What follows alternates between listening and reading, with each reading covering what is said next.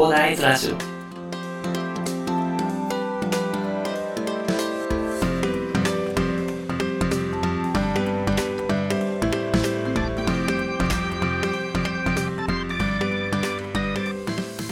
はい、おはようございます。こんにちは、こんばんは、広大です。この番組ではですね、一級建築士、ブロガー、ポッドキャスター、セールスデザイナーの私がですね、サラリーマンの方が楽しく生きるために役立つ情報をお話しさせていただいております。いつも聞いていただきありがとうございます。さて、本日は水曜日ですね。週の真ん中になりますね。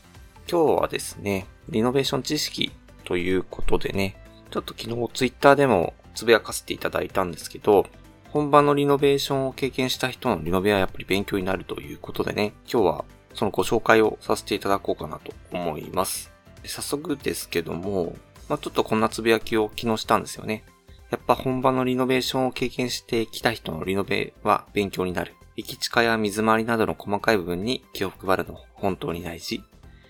間取りに不満ないならあえていじる必要なし。北側最高も塀とか白くしたり、大きい開口を加工して十分明るく柔らかい火を取り入れることができるということでね、つぶやかせていただいたんですけど、昨日、まあ、ニュースを見てて、まあ、これがちょっと目に入ってきたんですけど、一人様リノベーション、自分仕様にカスタマイズニューヨーク流の暮らし方ということで、なんか、とこしえさんというところでね、なんか発信されてたんですけど、なんか4年間のニューヨーク駐在から帰国されたこの方がですね、なんか物件探しをして、まあ、リノベーションしたということで、まあ、築40年のヴィンテージマンションですね、なんか購入したみたいなんですね。なんかまあ、赴任先のニューヨークから2年前に来たということで、まあかなりね、やっぱりアメリカの方で、なんか友達の家とか、訪れた家とかをなんかすごい見て、まあやっぱりあっちってね、古いまあ築120年とかそれぐらいのやつをなんか売買されてるぐらいね、なんか築年数っていうのはすごく、まあ日本と比べるともう段違いな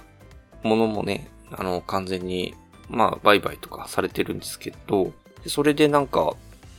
そういうのを見てきたというこの方がですね、日本でもね、その自分を物件を買うとなったら、まあリノベーションをして、好きなテイストの空間で暮らしたいっていうことでね、なんか憧れがあったみたいなんですよね。で、なんか、うまいなと思ったのが、なんか将来的にその購入した物件のリセールとか、なんか賃貸をね、念頭に置いてるということで、なんか駅近を選んでるっていうのがまず先を見据えて、かなり物件選びもね、うまいなと思ったんですよね。まあ、この駅近が徒歩何分かっていうのが書いてないので、いまいちあれですけども、やっぱりね、その駅近っていうのは、今後、物件の価値として維持するにあたってはかなり重要なところなんですね。まあ、徒歩7分以内とかっていうのはかなり必要だというところで、とりあえず駅近っていうのは非常にね、かなり重要なところであるというところがあるんですよね。で、日当たりの関係ということでね、なんかまあ書かれてるんですけど、このなんか物件っていうのは北向きみたいなんですけど、やっぱり皆さん南向きっていうのを結構重要視してる方が多いかなと思うんですけど、結構ね、北向きの最高でもですね、ちゃんとした計画によってはですね、柔らかい日差しを取り入れることが可能になるっていうのが、まあ、北向きの最高ではあるんですよね。最高ってあの、取るに光るっていういう風に書いて、最高っていう風によく言うんですけど、建築のところでは。その最高がですね、やっぱり、どう取るかっていうことで、まあ、北向きとかでもですね、まあ、この方はマンションなんであれですけど、まあ、もし戸建てとかだったらね、板側の塀とか白く塗ってみたり、白い壁を立ててみたりしてね、それで反射したものがね、柔らかくね、部屋の中に取り入れられるとか、そういう計画だってできたりして、で、もちろんね、あの、開口を大きくすればですね、全然ね、南向きはちょ、まあ、直射日光だったりするけど、まあ、北側だったらね、なんか柔らかい光をどんどん取り入れられたりすると。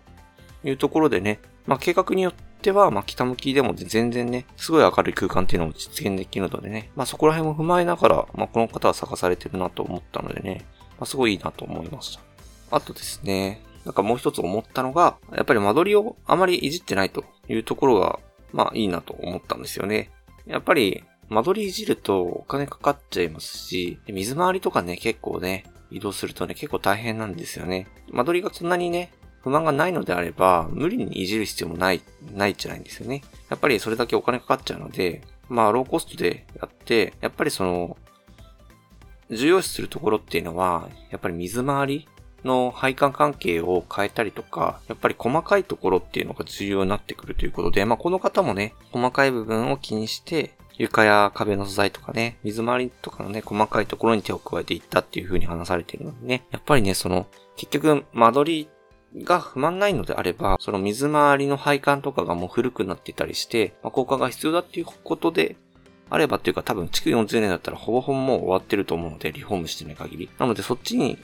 お金をかけるっていうのはすごいいい選択というか、快適に生活する、する上ではね、絶対必要な選択ですのでね、まあこれはね、ぜ、ぜひやっていただきたいというか、皆さんも参考にしていただきたいなと思いまして、こちらは昨日紹介させていただいて、本日もね、まあぜひ紹介したいなと思ってご紹介させていただきました。ということで本日はですね、えー、とこしえさんというところで紹介されていたですね、まあリノベーションで、まあ事例ということでね、まあリノベーション知識ということで、まあ空間の使い方とか考え方、まあ、参考になるデザインということでね、ご紹介させていただきました。この北川最高とかは特にね、やっぱりね、参考になるんじゃないかなと思ったんですよね。開口を大きくすれば、まあ、あの直射日光じゃなくて、柔らかい火を取り入れられるよっていうことっていうのは、なかなか浸透してないのかなっていうふうに、ちょっと私のなんか印象としては思うんですよね。やっぱりみんな南向きで探したりしちゃうので、で、もしね、戸建てとかでリノベーションされる方はですね、まあ、北側最古のところはね、なんか白い、まあそれであんまり眩しすぎるんだったらまあもうちょっと控えめでいいと思うんですけど、まあ白に近い色で反射した光を取り入れるとかっていう発想もあるのでね、